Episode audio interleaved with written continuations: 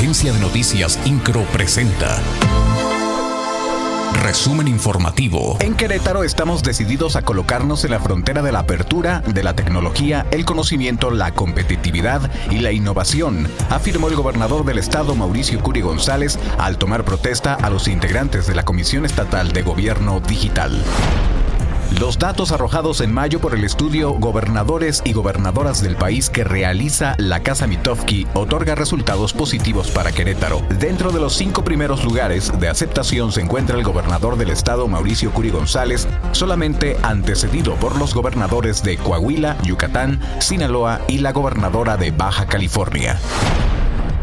Como parte de la estrategia para contar con policías profesionales y mejor capacitados que permitan brindar mayor tranquilidad a las familias queretanas y la protección de su patrimonio, el presidente municipal Luis Nava encabezó la entrega de reconocimientos a la eficiencia y al mejor desempeño policial y entrega de estímulos por la capacitación externa 2022. Esto lo hizo por medio de una bolsa económica superior a los 110 mil pesos.